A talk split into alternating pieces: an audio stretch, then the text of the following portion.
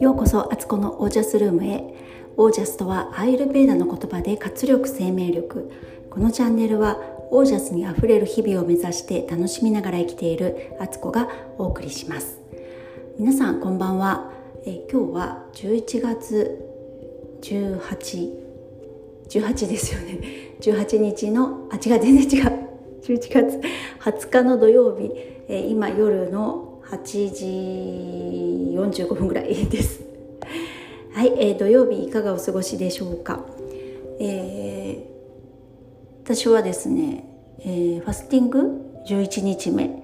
ということで今日から果物が食べられるようになりました。えー、まあファスティング直後もね別に食べて問題ないと思うんですけど糖質をちょっとねあの糖質依存から抜けることをやっていたのでまたいきなり糖質をねあの入れるよりちょっと果物を遅らせて取った方がいいなって私の今までの経験値からあるので、えー、プログラムを受けてる皆さんにもねそういうふうに言って、えー、果物をなるべくねちょっと遅めに取ってもらってるという経緯があります。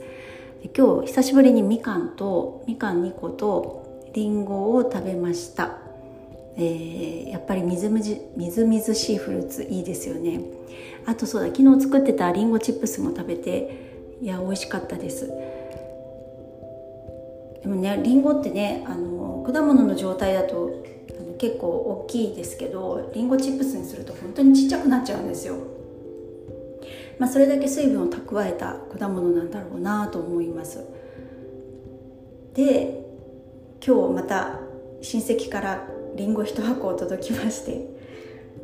これはますますまたりんごチップスを作ろうかなと思っているところです。はい、えー、そして今日のテーマ。今日はですねあの、私の理想郷じゃないですけどあこれいいなと思った世界。について話そうと思います、え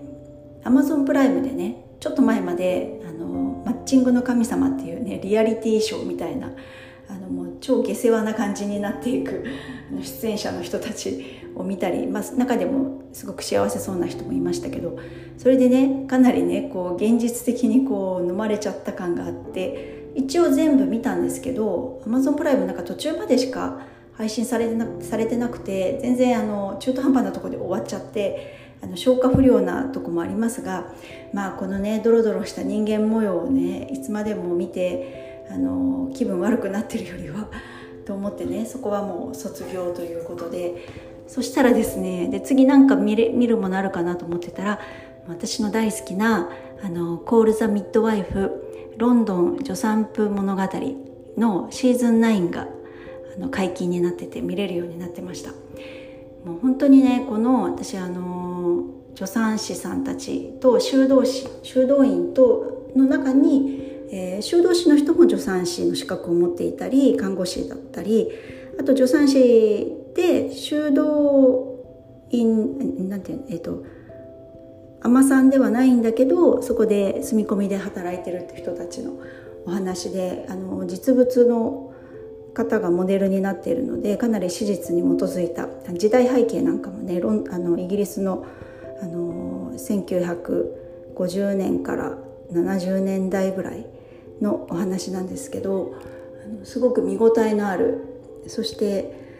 これを見て私は本当にあのどんな時代でも女性って子供を産んできたよなっていうのをねまざまざと実感できるのドラマになっているのであのよかったら見てください。もうシーズン9まであるのでね1から見始めたらすごいことになると思いますけど久しぶりに見てねあやっぱりこのドラマめちゃくちゃいいなと。またシーズン1から見直そうかと思ってるぐらいの私です。で何がいいかというとあのここにはなんか女性同士の助け合いがあるんですよ。知恵の伝承というか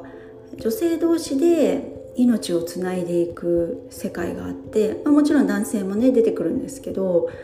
なんかねこう私が理想としている女性同士の知恵の伝承っていうのがここには本当にリアルにあるなと思っています。でさらにそこにあの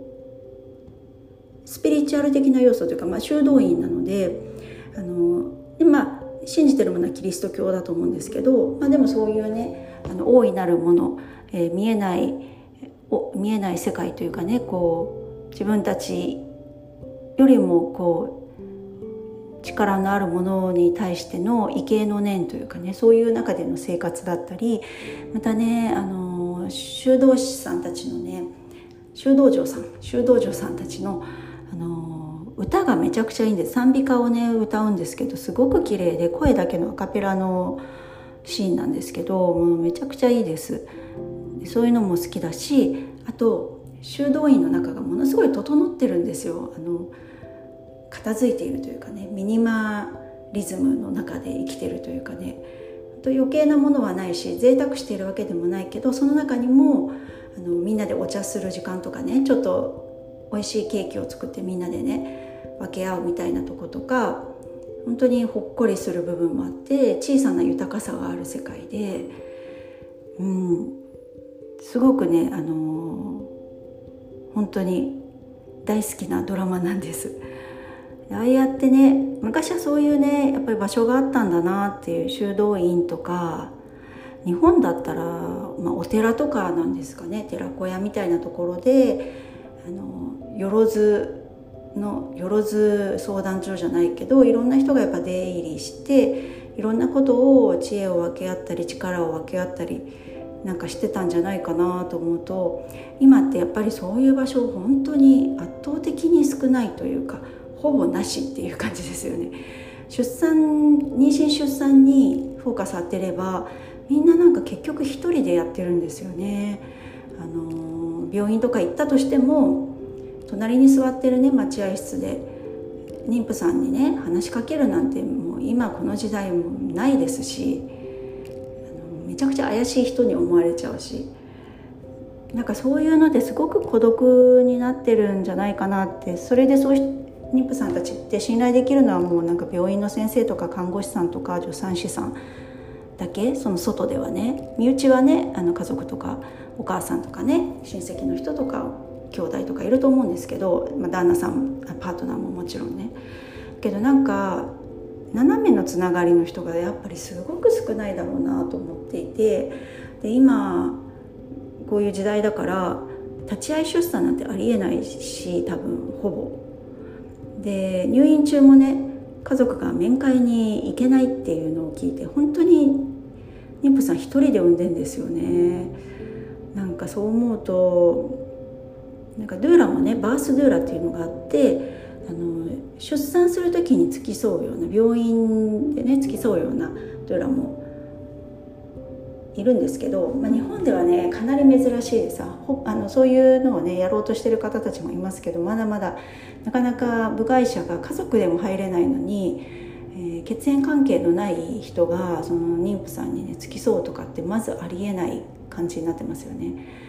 だからねなんかねここに何かできることはないかなってすごく思っているところなんですよ。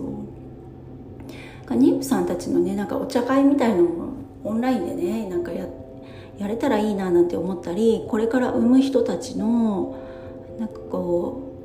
う、ね、体作りだったり心構えだったり妊娠出産ってこういうこと起こるよっていうことをなんかお伝えするようなねなんかそういうこともやっていきたいなと思っている私です。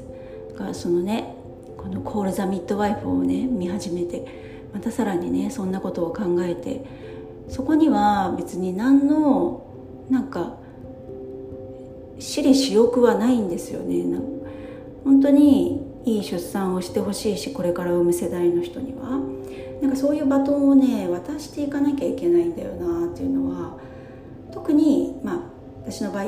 いい出産を経験したいい出産悪い出産もないんですけどまああの想像よりもめちゃくちゃいい出産だ、まあ、いい出産に結局表現になっちゃうけどあのすごく素晴らしいものだっていうのを気づかされる出産ができてで吉村委員というようなそういう巻き割りをしてね妊婦さん同士でワイワイやって体づくりをして自然出産をするっていうそういう場所で埋めたことと自宅出産して自分の力とあの来てくれる助産師さんとでチームワークで産んだっていう出産っていうことはあんまりやっぱりこういう経験してる人多いわけではないしそれがでもできるよってことをやっぱり私は経験者としては声高に言わなきゃいけないだろうなっていうなんかねこれはね使命を感じているところですね。なんかそれもあって私はねドゥーラになったわけだしドゥーラってなんかともするとねただのね家政婦に見られがちですけどいや全然違うんだよなっていうのは私の思ってるところだし私が自分でそこは自分を誇りに思っているところ誇り高くやってる仕事なんですよ。その自分のね知恵と経験を伝承していく役目として。ねでその中にご飯を作ったりとかねなんか家事をしたりとかそういうことをやってますけどそれっていうのはそれもこうやってやると美味しいご飯作れるよとかあの今ね体が体を元気にする時期だからこうやったかいもの食べてくださいねっていう愛なんですよね。だからね決してねこうねあのその人の召使いになってる感覚は全くないんですよ。そこも私後輩ドゥーラたちにすごく言いたいところでなんかやっぱりね自信がなかったりまだ成り立てのドゥーラだったり例えば料理とかにも自信ないとかなんかこんないつも自分がやってることで人からお金をもらうなんてって思ってるドゥーラ多くてそうするとねあのついついねやっぱりねこうお手伝いさん的な立場にね自分から入ってっちゃうこともあるんですよね。でもそこは違うよと私は言いたくて妊娠出産のスペシャリストである自分っていうのをそれが別にね本人が妊娠出産を経験してなくてもドゥーラってなれるんですよ。ドゥーラになろうと思った瞬間からドゥーラだと私は思っていて。そういうこともねドゥーラたちにねこれは伝えなくてはと思っているところで、まあ、数年前まではねそういうことをね講座にしてやったりしてたんですけどあの自宅開催でね。今ねちょっとこういう状況だからあんまりそういうこともできないしそれって結構ね数が限られちゃったり来れるドゥーラとかがやっぱり来れないドゥーラもいるんですよね。遠方にいるとか状況的に家から出ることができない家族のことがあってね。だからそういうドゥーラに対してもやっぱりここにも私やることあるなと思っているというね。うんなんか別に妊娠出産にこだわってるわけじゃないけど女性としてのライフステージに女性同士で助け合っていこうよっていうのがやっぱりね別に男性を排除するつもりは全くないですけどでも女性同士で本当できることめちゃくちゃあって女性同士だからこそ理解し合える部分だったりあここが本当にしんどいってことを共感できたりとかするんですよね。そこのね女性ってなんかね力を封印されてるような気がしてならなくてこの社会としてはねこうやっぱり男性っぽく生きた方があの生きやすいというかねそういうのを求められてると思ってしまうような作りになってるから。いやそうじゃなくってなんか男女平等っていうのもまたちょっと違うなと思ってて男の人と同じように仕事をするのが本当に女性にとって幸せかって思っているし女性ってもっとね緩急をつけてね柔軟な生き方ができるはずででそこにはものすごいなんか女性のパワーがね実はね湧き上がってくるものなんですよ。それ湧き上がってきたらこっちのものっていうか何が来てもこうね受け止められる力とそこからね不死鳥のようにねまた羽ばたいていく力みたいのがあるからなんかそこしたいんだろうな。また今日もねそんな話になりましたけど。でもねあのこのドラマめちゃくちゃドラマに戻るんかいみたいなねどんだけぐるっと回ってきたっていう感じですけど、まあ、このドラマ本当にいいのでアマゾンプライムでもそうだしでもネットフリックスとかでもあるんじゃないのかな Hulu とかね。よかったらこれはもうぜひあの多くの女性の人にね見てもらいたいです。出産シーンとかかなりリアルなのでこの生まれたてっぽい赤ちゃんどうやって撮影したんだろうってすごいいつもね思っているところです。もう何よりでも修道院のねあの静けさとねあの綺麗に片付いた感じがもう大好きです。そこもねちょっと見どころとして見てみてください。で出てくる助産師さんたちねあの修道女さんたちも全員素敵。もうキャラクターがそれぞれいい。もうねあのめっちゃ大好きなドラマです。もうさすが BB BBC でね多分これやってたドラマだと思うんですけどさすが国営です。国営テレビのドラマですね。骨太ドラマです。よかったら見てください。はい今日はこの辺で、えー、お気軽にねご感想とかご質問とか何でもあの私の公式 LINE の方にねお気軽に送ってください。はい、えー、それでは今日はこの辺で皆様の暮らしが自ら光り輝きオージャスにあふれたものでありますように。オージャス女性の知恵を伝承しよう。